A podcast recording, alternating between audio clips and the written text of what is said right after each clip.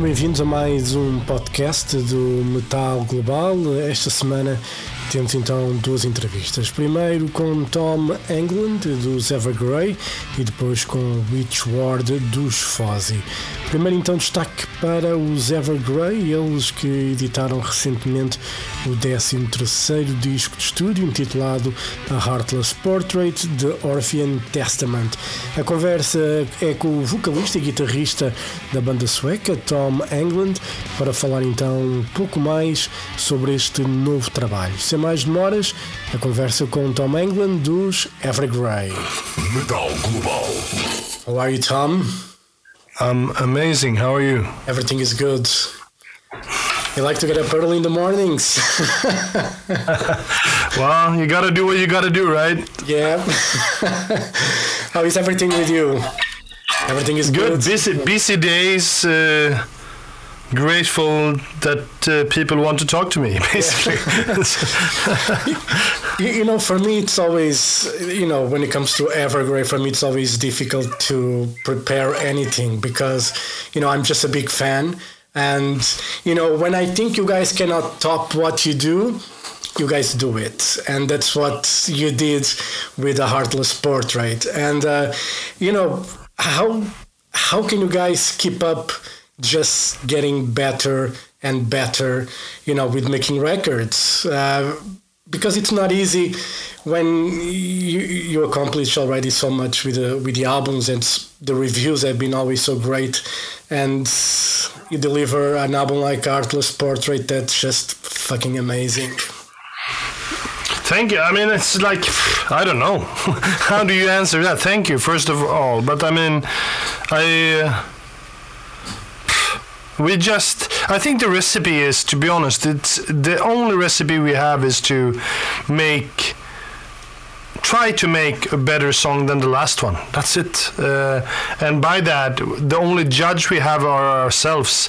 And luckily it seems like we are being somewhat good judges of what is a good quality in terms of our own abilities to judge what you will probably or hopefully like. But i mean we make it for ourselves and it just seems that we are it just seems that when we like it see it seems to be understood by other people as well Yeah. so but i mean that's been the case for us since day one we never yeah, it's it, it that's the only recipe.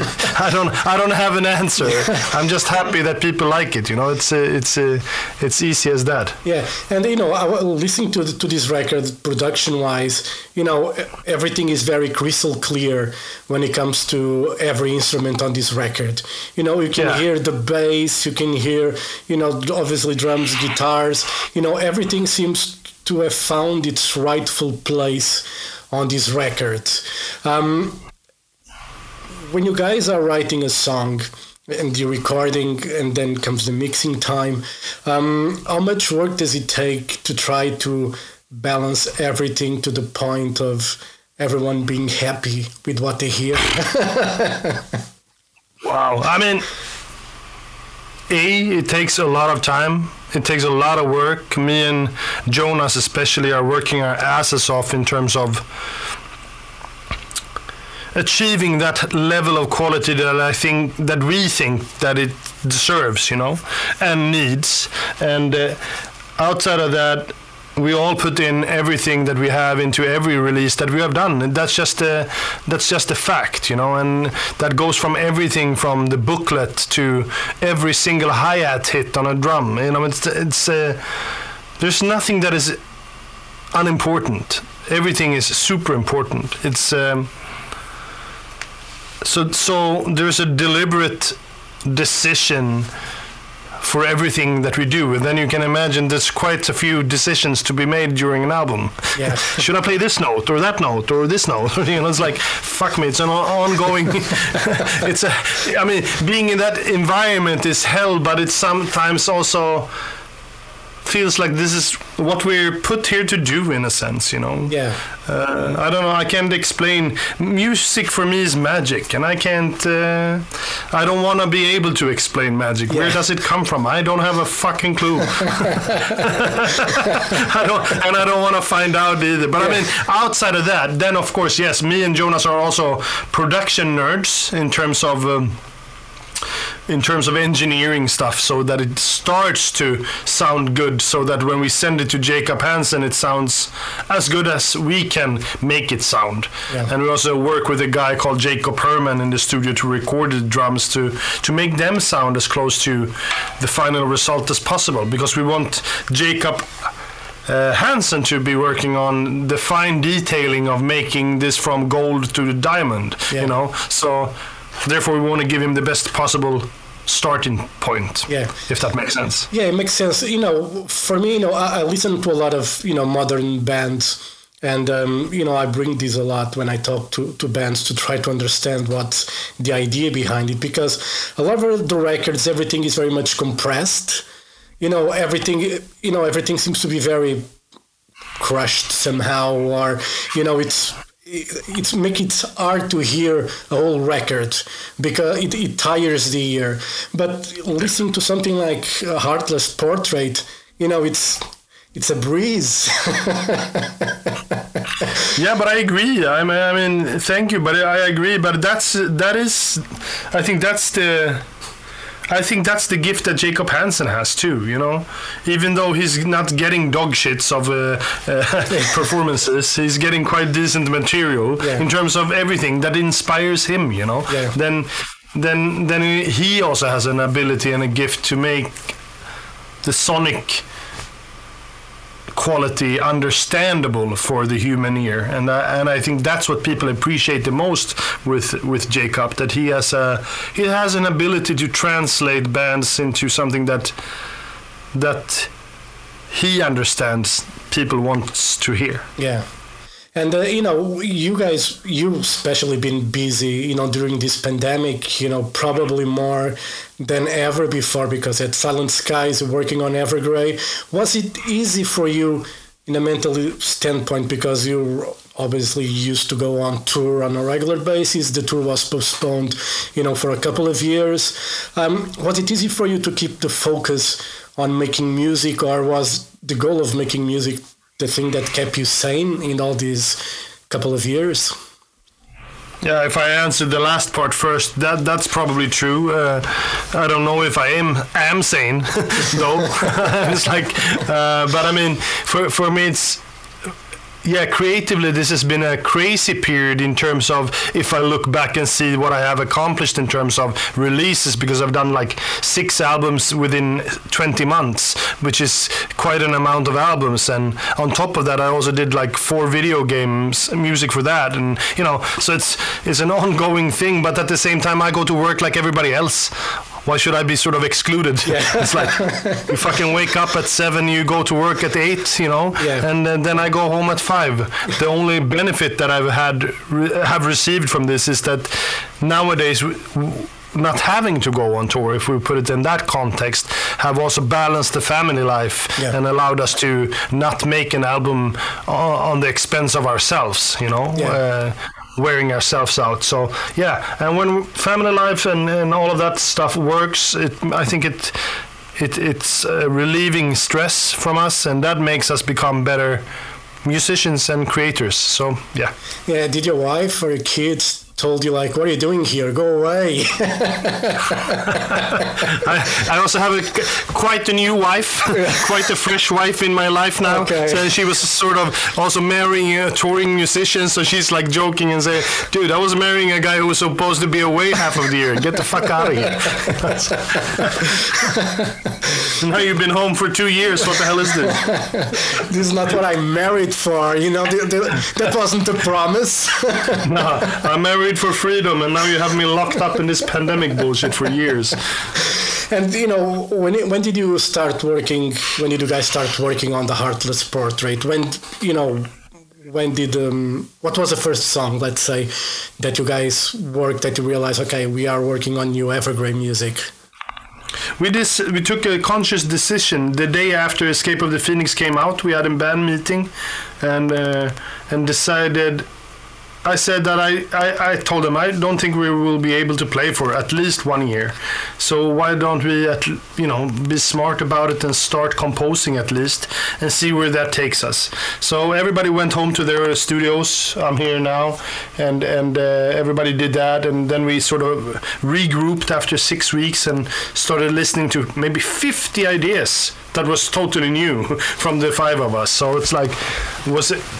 Uh, first, we were surprised in a sense that we were sort of already in that mode, but we never left that mode. That Yeah. was the issue, I think, you know. So, and then we started to shake those 50 ideas down to maybe 20 ideas that we all agreed on, and then we did that, and me and Jonas went back and started composing songs out of the ideas, and and and uh, and then we met a month after that again, and. um so now we're sort of th- in May last year.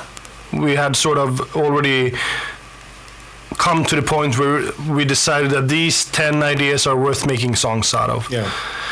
And then we just kept on going. And uh, and and and uh, when autumn came, like September, August, September, we had already pretty much all of the songs done, and most of the parts already recorded as far as guitars and vocals and keyboards. And so we did like we have done for the last couple of albums. We recorded the bass and drums and stuff last uh, onto already done tracks, which is a great.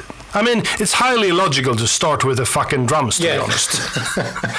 so let's uh, let's ask the listeners, what are you listening to when you're listening to a new song? Uh, It's not the fucking snare drum, is it? It's it's the vocals, probably, you know, or the, the- something that gets you headbanging, but whatever. So yeah, so they got to to really record onto something that would be the sort of final result, which made them have the ability to play, you know, do fills onto guitar solos and have uh, pauses in where there were supposed to be vocals, and uh, all of these things help the the creative process and also up and our game into a new, better way of working. Yeah.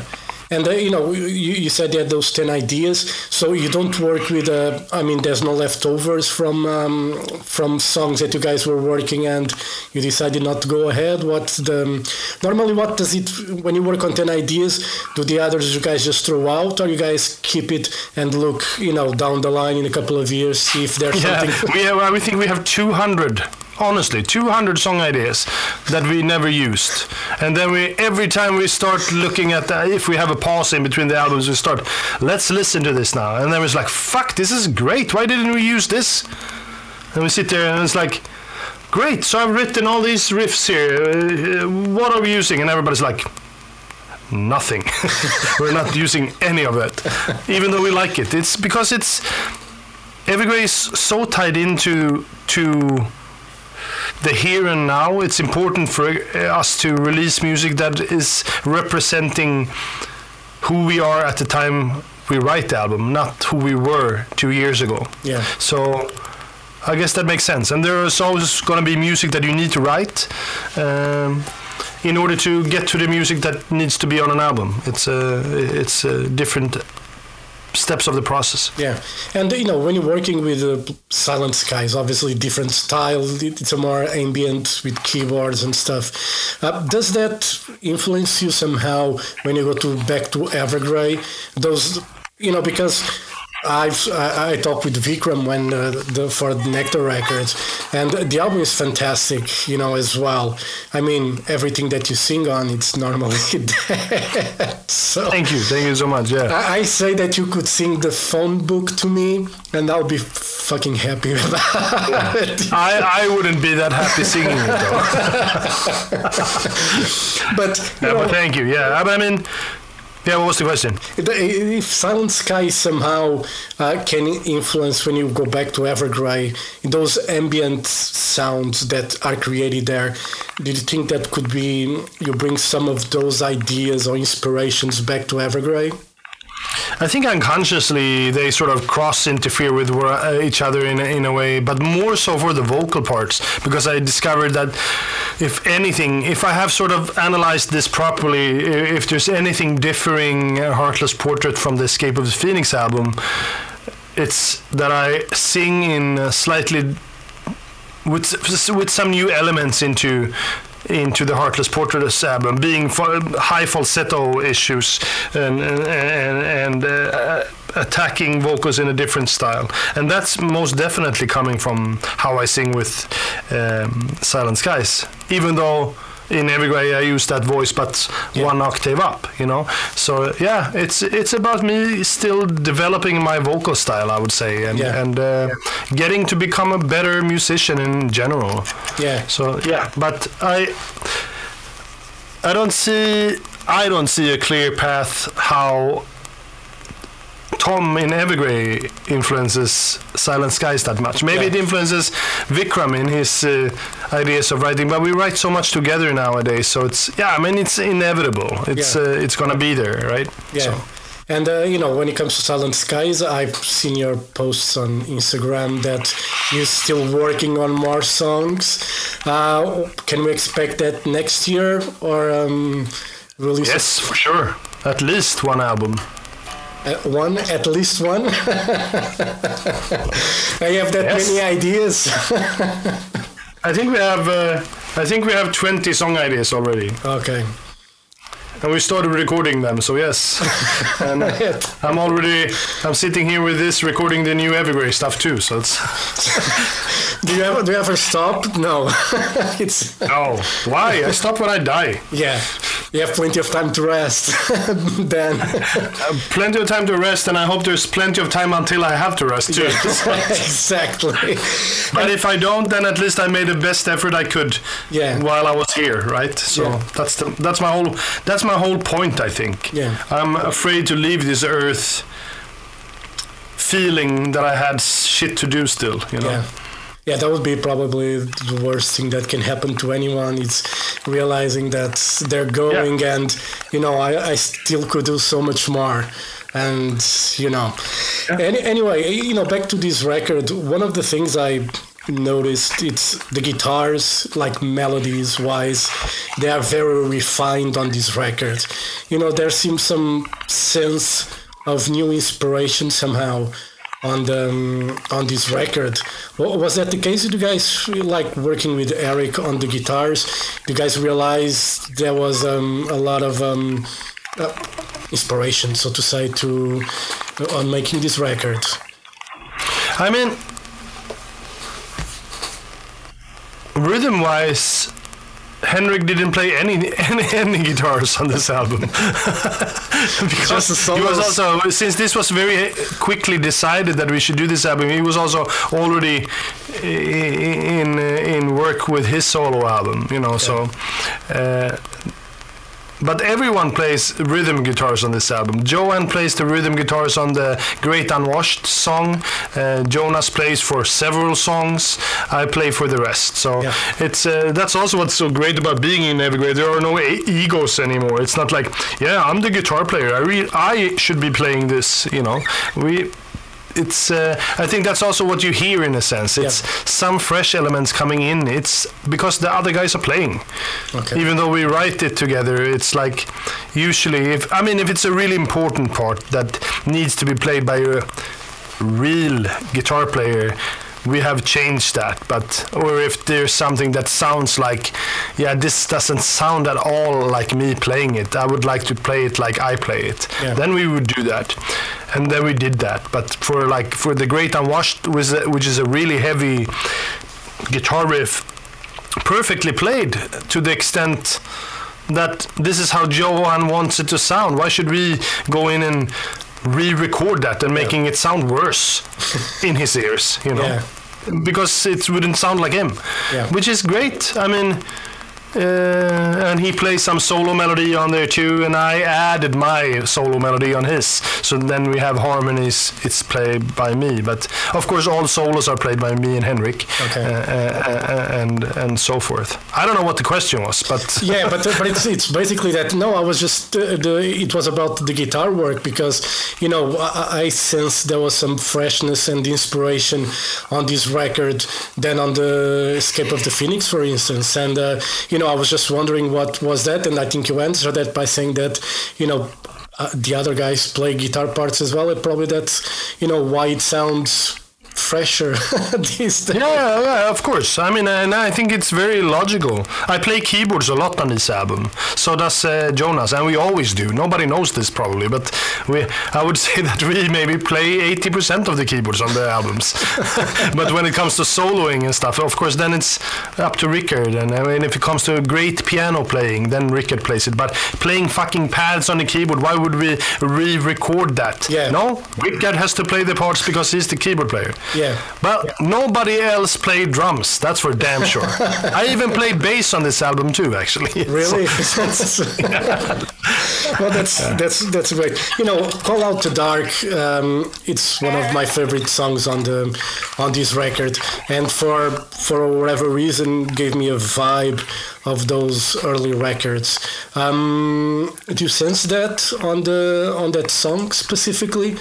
Um, But it reminds of earlier albums. yeah, Or- yeah, of early records. Well, it And sounds like Evergrey riff? anyway, but uh, it's just. Yeah, but I mean that whole uh, keyboard riff was that st- started that song, and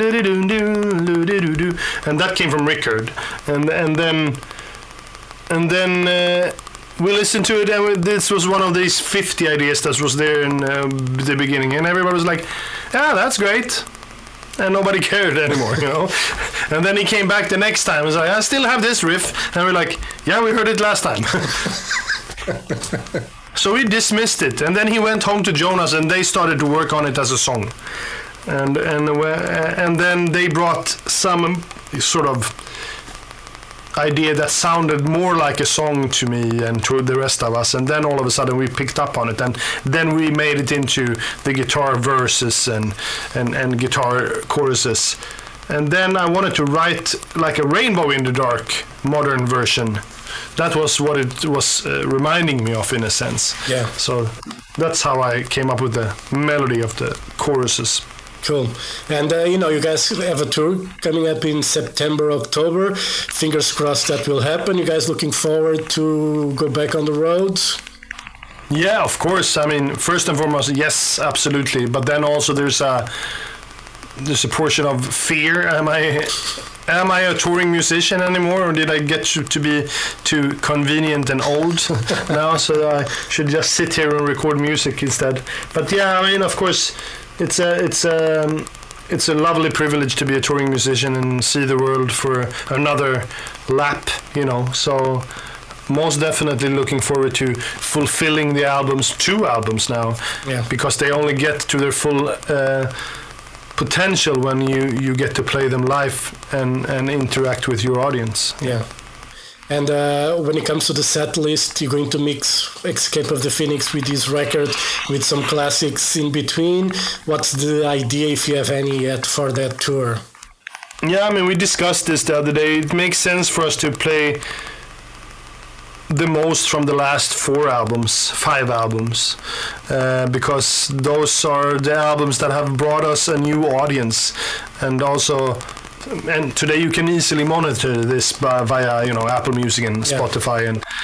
Uh, and and we have uh, 60% of our audience today is new audience that came during the last eight years, you know. So, Yeah. and we're on our 13th album, and our 12th album was our highest commercial success. So it's, uh, I don't know. We're just lucky to also bring in the old fans too, you know. So it's, uh, it's, uh, everybody seemed to like it. It's great. You, you know, when people ask, you know, what songs you want, do, you like that idea of making a poll, so to say, of asking fans what songs they want to hear? Is that an, e- does that make it easier or more difficult for you guys when it comes to pick up a set list? Yeah, but I mean, the thing is also, you know, everyone, no matter if they came on board in 2014 or 2001, they will appreciate the album that brought them to the band, right? Yeah. Most. But if you compare, we have to look at it from a business side of point as well. Because if we're playing five songs from In Search of Truth because people think that's the best album in the world, then we're excluding 80% of the rest of our fan base, you Yeah. know? Because if you look at the total streamings, for instance, for In Search of Truth, Forever Outsider, I think, has more plays than the full album of In Search of Truth. Yeah. So, you know, that's the difference in reality Yeah. what we that we have to adapt to. So, no, we won't ask what songs do you want to hear because then we will get 144 different songs to be asked for. So, but uh, needless to say, I mean, if you imagine if we only did the video songs from the last five albums, then we would be playing for fucking two hours. Yeah. So like it never ends. it's never going to be easy. And you know, last thing that I want to tell you, if if you let me pick up one song that you guys should play, I'm going to tell you that you should play Nosferatu because I I haven't heard that song live. You know, I don't know. I, I, I saw you guys when you guys played Portugal for um, for the first time, but I'm Where? not sure when you guys played Portugal. First time it was many many years ago. Uh, actually, it wasn't that many people there on that night. Unfortunately, it was like a really downtime for live mm-hmm. shows for some reason in Portugal for metal. I don't know what happened anyway. But in Nosferatu, it's the song that got me into Evergrey. So, you know, every time I have the chance to talk to you guys, I say, please play that one. Don't get you. Don't get your hopes up. I'm going away. That's it. I'm not listening to you guys anymore if you don't play that. no, I'm joking. You. anyway, Tom, thank you very much for your time. Love a heartless portrait. You guys did it again, as I said at the beginning. I'm not saying that because I'm talking to you, because it's it's my it's the honest truth in my opinion. It's a great, great record, and uh, you you. I look forward to see you guys, if not on the European tour. You know, I might try go to Dublin. I'm not sure if I have the time to go there this time around, but if I can, I'll go there. Otherwise, next year in festivals, you know, hopefully, fingers crossed that you guys uh, play a lot and I can see you again because it's always a great experience to see Evergrey live. So, Uh, thank you so much, man. Yeah, we hope so. Let's hope for the best, yeah? yeah, and I'll go on social networks to say play Nosferatu. And so you guys Good. decided, like, I give up, we'll play that. All right, Tom, Thank you so much, man. Thank you. Have a good Bye-bye. day. Thank you. Bye. Bye-bye. Bye. Metal.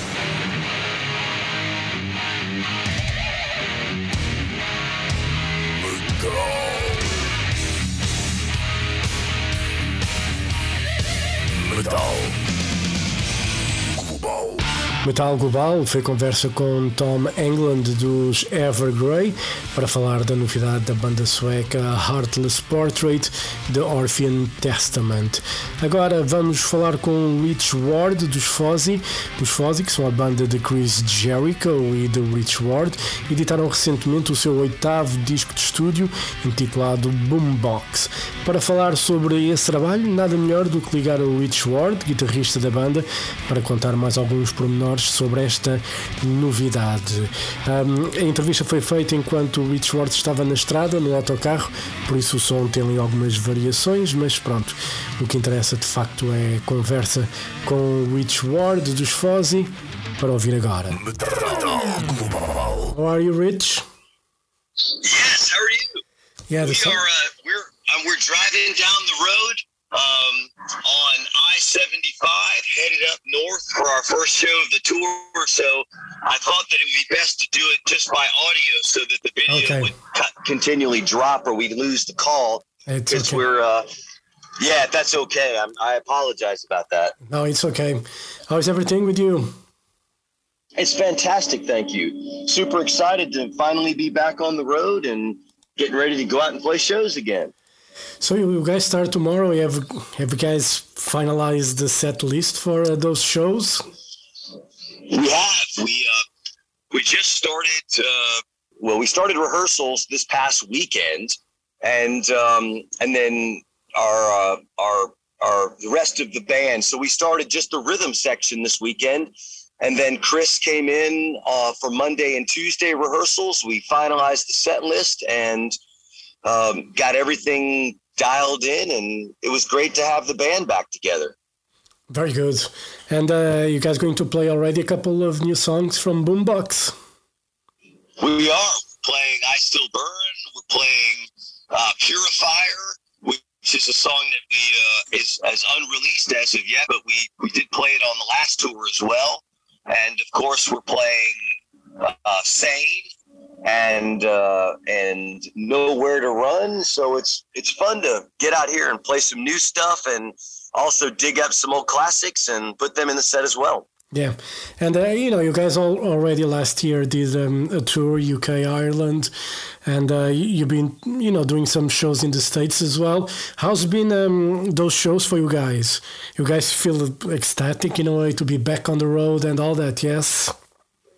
Yeah, it's incredible.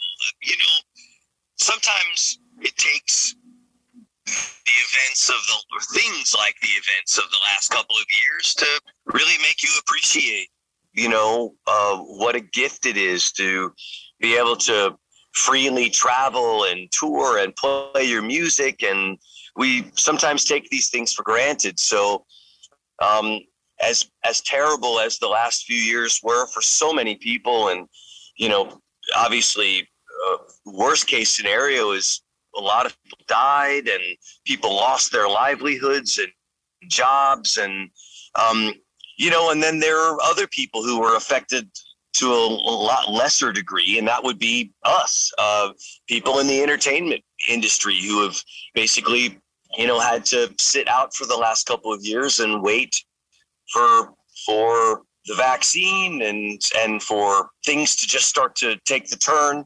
and we just have learned that wow, life is precious and uh, we shouldn't just take these things for granted. That um, every show is important and every show uh, is a special gift for us, and we're excited to be back at it.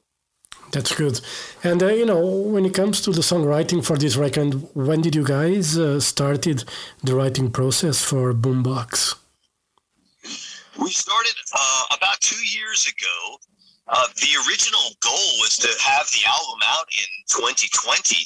We had a lot of material ready to go uh, in various demo forms, and then when the uh, when the pandemic made it kind of known that things were going to start stopping, or that things were going to stop uh, for for live entertainment, we decided that we would take we would utilize this as a period of time to really um, write more material and see if we could uh, make improvements on the existing material. And it was a real, in one way, uh, as terrible as, it was, in another way, it was kind of a blessing in that it allowed us more time to to uh, introduce new ideas and see if we could uh, make the best record of our career and um, you know making proverbial lemonade out of lemons And you think you made that?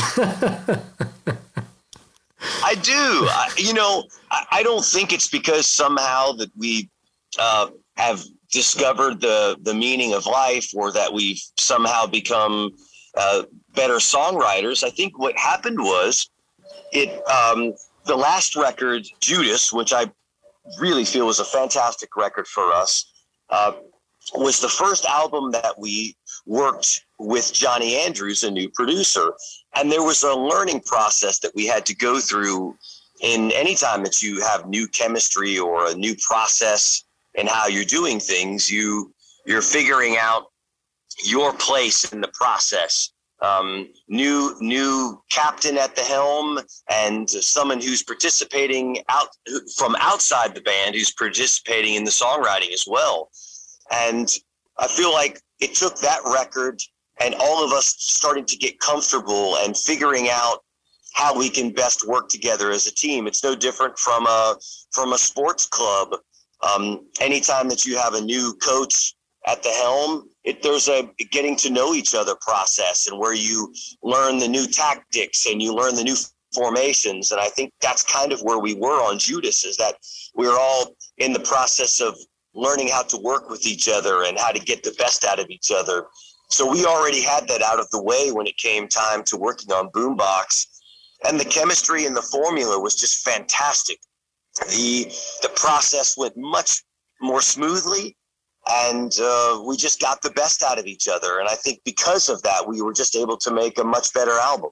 Yeah, and uh, you know, normally when you guys are writing a song, let's say a song like "Sane" or "I Still Burn," um, does it take like a lot of time for you guys to, you know, get the melodies correct and you know the way that you want the song to sound? Does it take a lot of time to get to that um, goal that in the end we'll listen to? Yes, it does, and part of the, the reason for that is the process that we've had on the last couple of records has been kind of like writing a first draft. So on Sane, uh, for instance, I came in with the riff, uh, the main riff, and then we started working on uh, verse and chorus ideas, melodies, lyrics, putting things together. And then we would put it into kind of a rough format, unfinished, maybe no bridge, no guitar solo, just verses and choruses and uh, and the riff. And then we would leave it alone for a couple of weeks while we worked on other songs. And then we would come back to Sane uh, with fresh ears and listen to it and see how it felt. And then we would do some refinements, and then there would be Sane version two. And then we would continue to work on other songs and then come back to Sane with again with fresh ears and the process would kind of go like that for uh, an extended period of time. Now, in in previous bands that I've been in, like Stuck Mojo, we would all try to write a record within a very short period of time. So the idea would be um, we would come off the, the touring cycle and we would go into writing, and we would at the end of maybe four weeks or five weeks, we'd have the album finished all of us working together, um, uh, and then also working separate uh, to to then then collaborating on our separate ideas, uh, and then we would have an album. Uh, Fozzy works differently because Chris uh, has a, a another career that he's busy with.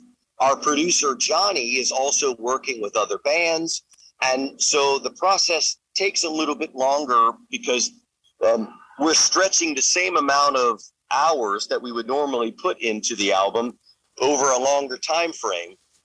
And i think i think there's a benefit to that in that i i originally i was frustrated because it's hard for me to sit by and think god i wish we were in the room working together and and getting these songs done. But now with a little bit of time in you know um, to think about it having that extra time to allow the the soup to simmer on the pot and coming back with a ladle and tasting it over time it actually has benefited us because it's given us more time to think about letting the song mature a bit it, and it's not to say that the first idea can't be the best because oftentimes the first time is the best um, but oftentimes also you can find that working on a song and developing it over a period of time can really benefit the song. And you then also have more time for your bandmates to contribute and come in with their ideas. And then all of a sudden, you've just got a song that has been squeezed just so that every bit of juice has had a chance to come out of it.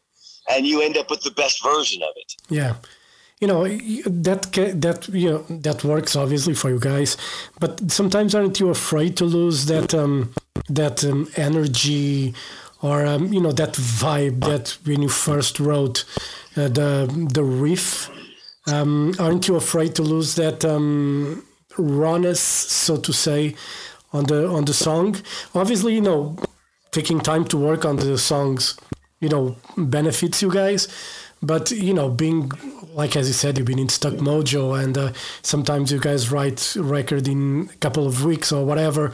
Um, do you miss like writing a song from start to finish, like in a week? yeah, it is. And, and there is a danger in overthinking things. There, there's that is absolutely a possibility.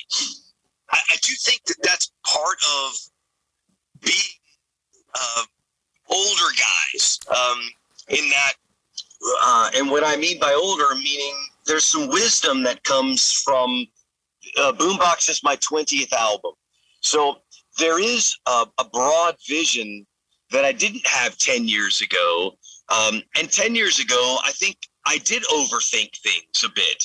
There was the tendency for us because Pro Tools allows you, you know, when we recorded albums with Stuck Mojo, it was it was tape. It was two inch tape reel, and and the editing capabilities of tape are there, but it takes much more time to do the editing. So people always say, oh, you know, auto tune and fixing it. Well, everybody was tuning vocals uh, back in the 80s as well. They were just doing it on tape by slowing down the pitch of tape and then and then rebouncing it onto uh, another reel. Yeah. It just took hours and hours to do these things back then, whereas the tools make it much easier to to utilize these these techniques now. And so you have to be very careful not to overuse all of these techniques um, at the detriment of the song or the performance. So it really does come down to all of us, you know, being able to say, are, are what we're doing right now benefiting the song or are we starting to get negative results by overthinking things? And I think having that wisdom and having made mistakes, because you don't learn um, that you don't learn what mistakes are until you've made them. And I think that's it's been great that I've lived in both worlds. I yeah. lived in the pre Pro Tools digital age, and I've worked in peak Pro Tools digital age where you have every tool at your disposal where everything can be fixed and everything can be edited and everything can be reworked. And I think finding that balance between living in both worlds where you produce an album that sounds incredibly polished and it sounds incredibly powerful but without squeezing the energy and the character and the personality out of it. And and there's no doubt that uh, one side will always win.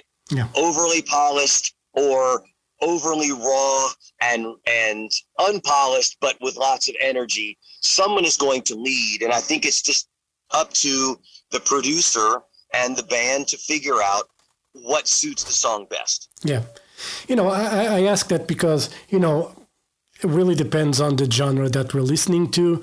And you know obviously in pop everything is overproduced and is produced to the to the millisecond or whatever that is. And you know with rock obviously there's a different energy there's a different vibe that goes into it. And sometimes when you listen to an album from a rock band that's overproduced and then you go see the band live there's a different energy that goes on. And you know, I was asking that because sometimes when you put so much attention to details, when it comes to the live setting, aren't you afraid to kind of lose um, that refinedness, so to say, that you have in the studio? Because when it's live, people love fucking rock and roll, you know? it's just make the fucking mistakes you want. We're there for it. But, you know, in the studio, everything sounds perfect. And I'm a fan of um, the more live setting when it comes to, to rock bands. Um, when it comes to you, how do you see this you know, for Fozzy, let's say, when you have like an album like Boombox that sounds great, that has great songs, um, aren't you afraid when it comes to the live setting that things might change a bit? Of course. I mean, we we have uh, have transitioned from a band uh, in the early 2000s that made albums that sounded more like five guys in a room to making studio records. And I think part of the reason that we've done that is because we prefer studio records. Um, I'm a huge fan of Hysteria. I'm a huge fan of The Wall. I'm a huge fan of A Night of the Opera. I love ambitious studio albums. And I think Fozzy is the perfect band to make those types of records. And of course, when you go to see Pink Floyd play The Wall, or if you see Roger Waters play The Wall, it will be different. Because if you're making an ambitious uh, studio album, it's virtually impossible to recreate it exactly the way it was.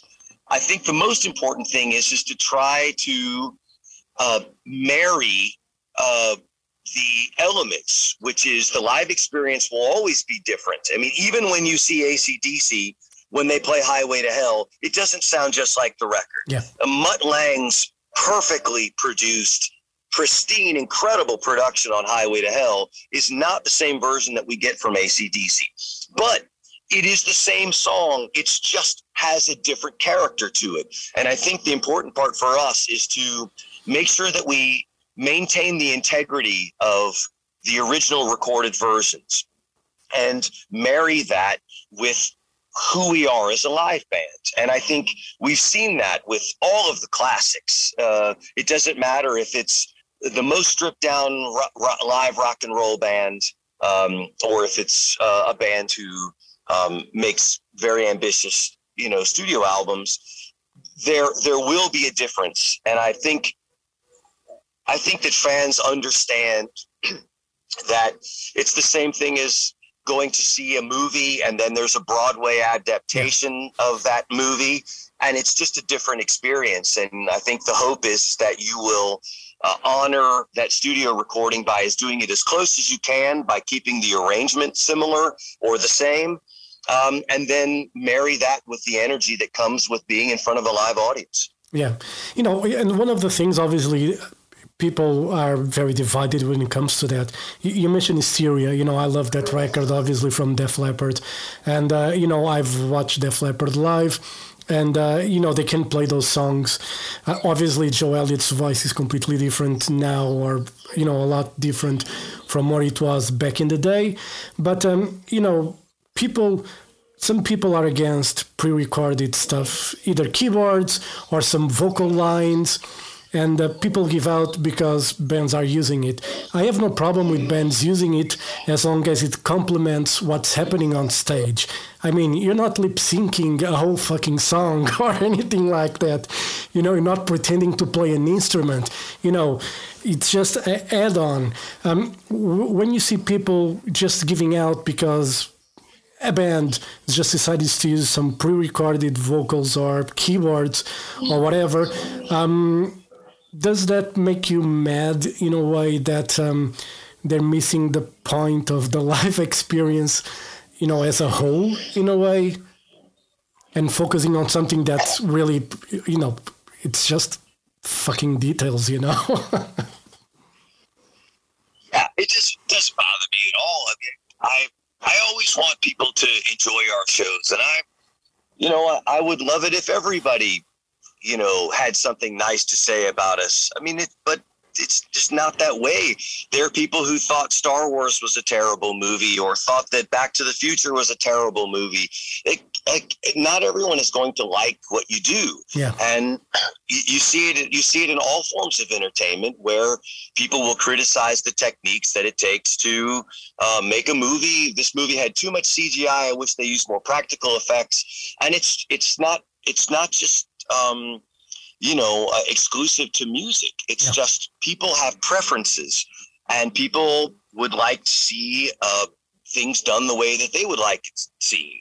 And I think a lot of people today who maybe don't have a good point of reference don't realize that bands have been um, utilizing accompanying tracks for decades. Yeah. Uh, it used to be that they played actually to uh, DAT recordings, or previous to that, there was keyboard players that were behind the stage that played samples, uh, that fired backing vocals, um, or that were playing the musicians off stage.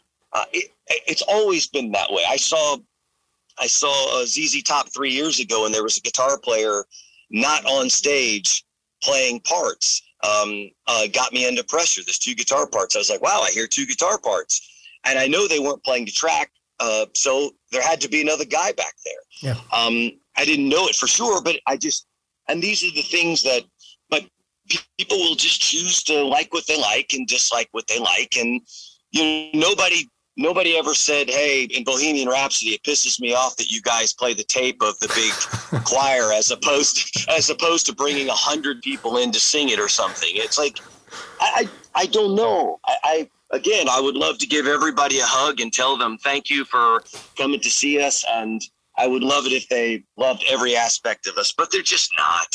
And it doesn't. And then if you played the if you if Def Leppard played Hysteria without the additional production tracks, they wouldn't it wouldn't sound like the album and then people would say god def leppard sounds like shit i'm not going to go see them anymore because it sounds terrible yeah you know what what are what are you going to do? And Yeah. i think what it comes down to is that there will be some bands like led zeppelin who are fantastic both. They make incredible live uh, excuse me incredible albums in the studio and when they play it's an incredible experience. And there's just so few of those bands. And um, they're they were able to manage that. And when they saw when you went to see them and they played kashmir and it didn't sound just like it it was okay because it was just a different era and people just just went to see bands and they took it at face value.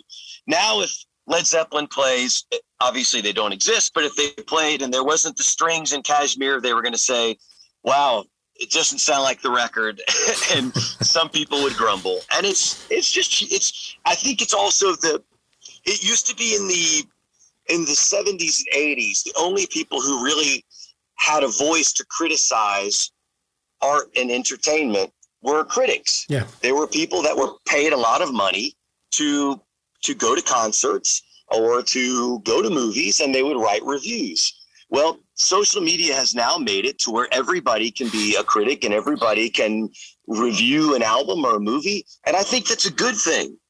I love the fact that everyone can give their opinion.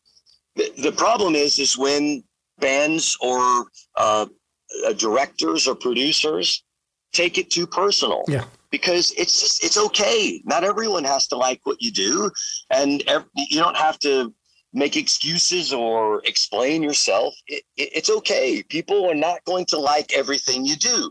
And at some point, you can just be okay with it. Because if you're not, you're just going to drive yourself to an early grave fretting over the voices of a few people on Twitter. It's, it's incredible that, that people would allow a few people to make them go crazy. Yeah, you know, I, I brought that up because you know I see people when people were criticizing, you know, some bands for using those tapes and the effects and all that, and you know, it it annoys me because you could you could sense like they were there to add something to the show. They were not replacing the singer, they're not replacing the guitar player or whatever, and you know, people have that misconception, you know.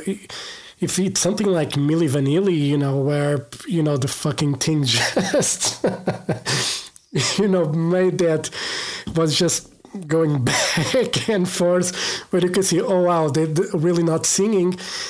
You, you know, obviously, the, you know, I don't. When I go to see a, a live show, I like to see the live show. I like to see the band playing, and if they add up, you know, whatever orchestrations and stuff behind the scenes, it's all grand with me. It doesn't bother me.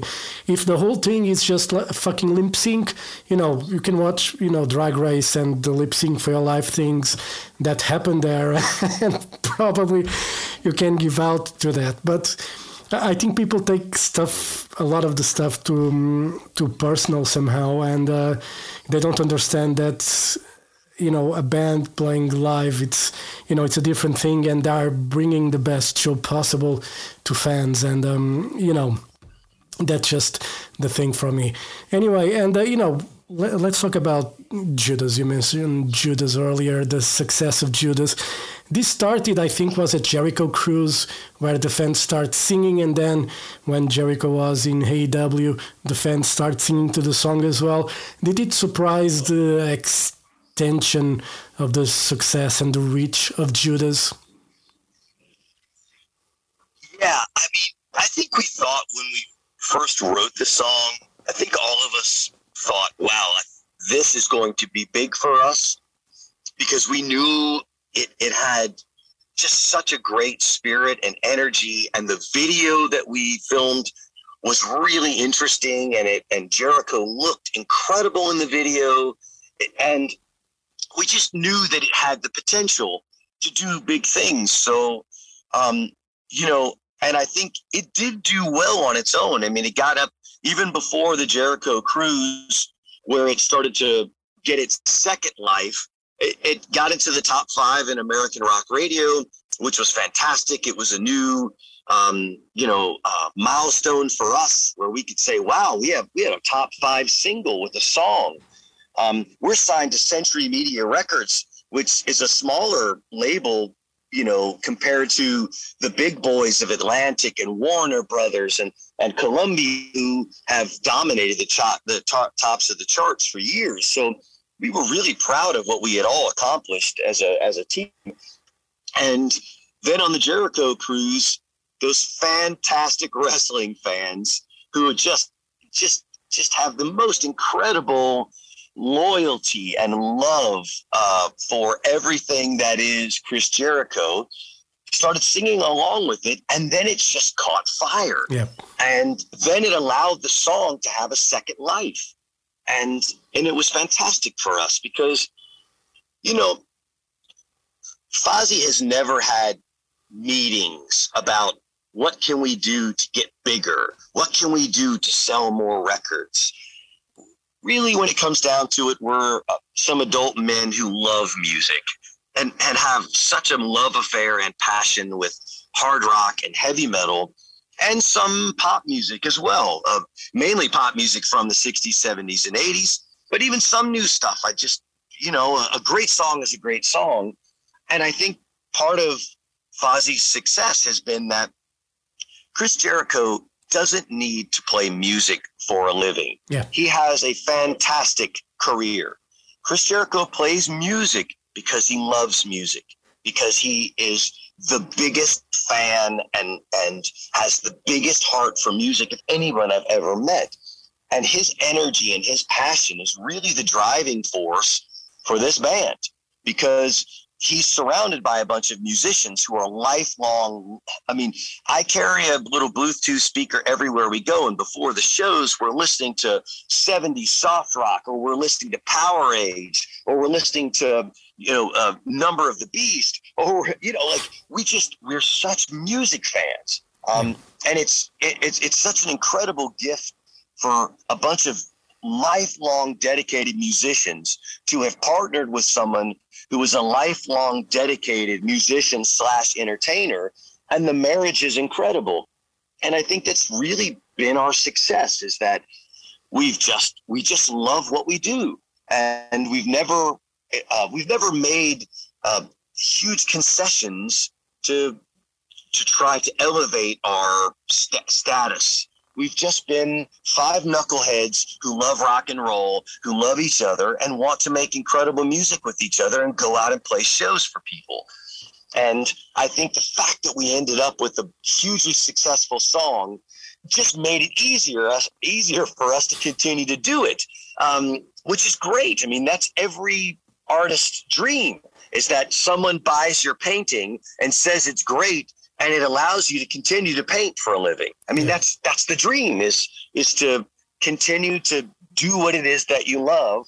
Um, and the more times that you've struck gold and had success, the longer people will allow you to continue to do what you love, which is which is the goal. Yeah, and uh, you know, on this record, you surprise everyone with a Frankie Goes to Hollywood version of Relax. unexpected. You know, as you were mentioning, you're probably expecting something from Iron Maiden or Judas Priest or whatever. But no, you guys go Frankie Goes to Hollywood. yeah, I, I, have an, I have an 80s uh, tribute band called Guardians of the Jukebox that I play on the weekends when Fozzy's not on tour. And we play mainly uh, new wave and new romantic pop music from the 80s. So we don't do a lot of rock. We do mainly stuff like um, Kenny Loggins and Human League and Billy Ocean and Lionel Richie. And we played Relax. And on the Jericho cruise two years ago, Chris said, I want to do some more covers. Excuse me. I wanted to do more covers on one of the nights. So we do two original sets and one cover set on the Jericho cruise. Fozzy does. And he said, What are some of the songs that your 80s band does that we could do on our cover set? And I showed him some of the songs that we did, and he said, Wow, Frankie Goes to Hollywood, relax. Fozzy would really crush that song. And I said, I know it'd be perfect because we, my other, the Guardians of the Jukebox, we rocked that song up a bit as well. And we played it on the Jericho cruise, and it was so much fun, and it felt like such a perfect fit that we knew we had to record it. So it was, it was really just kind of by happenstance that we decided to do that song, uh, and we felt like it was carrying on the tradition that we started um, a few years ago when we released uh, SOS as a cover um, uh, the Do You Want to Start a War record. You know, and everyone said SOS by ABBA. That, that's I, I would have never have thought you guys could do a song like that. But the verses in SOS are very melancholy and dark, and we fig- we thought we could really reimagine the song um, and make it our own. Same with with uh, Frankie Goes to Hollywood. I mean, Relax is an incredibly awesome yeah. and heavy song. It, it's maybe not heavy metal, but it has a heavy drive to it. And we knew that it really lent itself to a Nine Inch Nails, Ministry, Rammstein, Rob Zombie approach, and that you could put guitars in it, and immediately it would transform the song into something special. So we we that song, and it's in the live set now. People love it. Yeah, it, uh, you know, I was surprised, and uh, when I listened to the, the song, it was really good. And you know, just to to to wrap it up, another song for me on this record that uh, is a standout, and I don't think you mentioned it yet, is Army of One. Um, it's probably one of my favorite songs on these records. Uh, tell me more about it if you can, or if there's anything special to say about it. I love that song. Thank you very much. I love it as well. Our producer, Johnny Andrews, had uh, this song written like three or four years ago, not in its entirety, but had the verses and choruses and said, I think this would make a fantastic Fozzy song. It would need to be worked on a bit um, and reimagined for Fozzy, but I think it is, it's just a, a perfect song for you guys.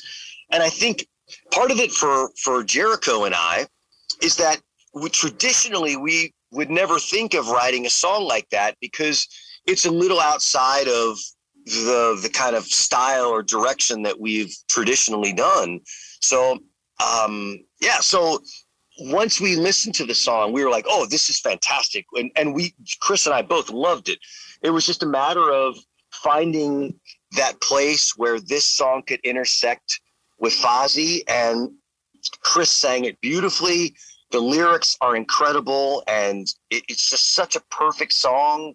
Uh, we hired live string players so that um, it wasn't just keyboard strings, that we had natural, organic uh, instruments in it as well. So the song had a connection the same way that songs in the 70s were written, where you may have had keyboard strings, but you would also incorporate live strings as well. And we wanted to treat it like New World meets Old World, where a classic rock band from the 70s could have recorded it, or it could have been written today by a modern hard rock band.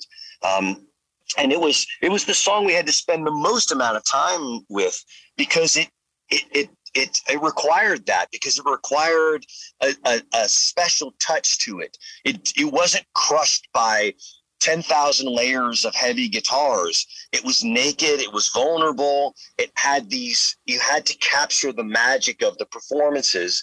And uh, I really think it's a special song. Yeah.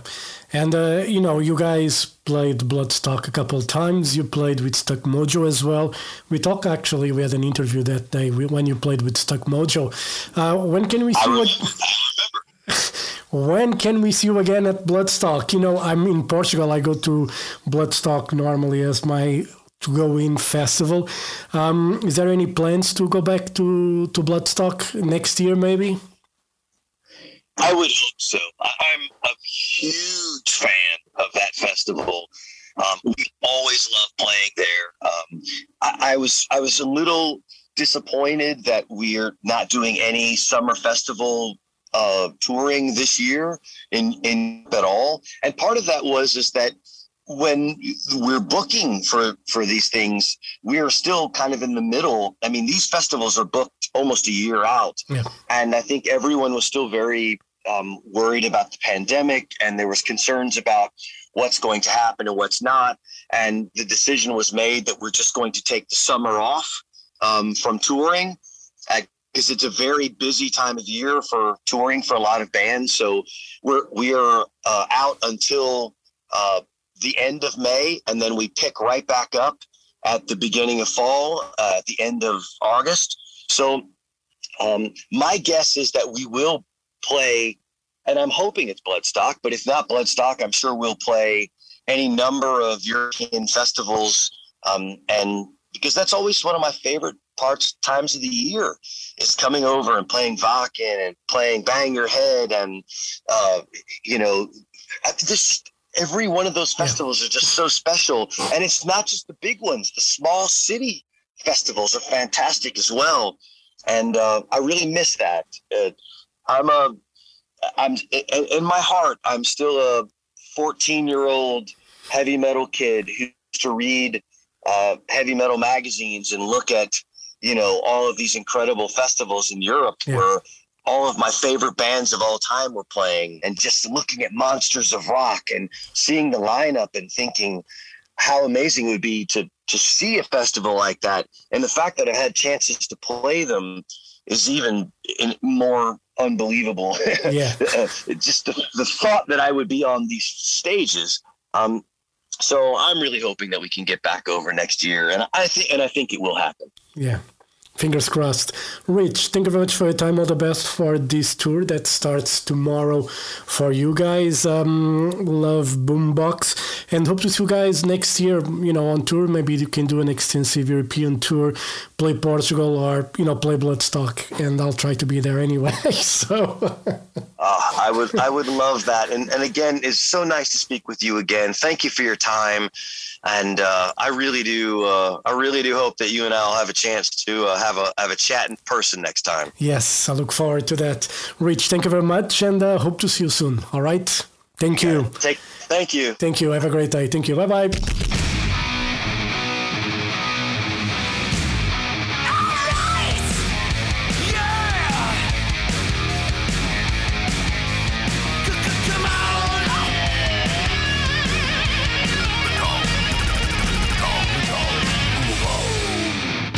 Metal Global foi conversa com Rich Ward dos Foz e para falar da novidade Boombox.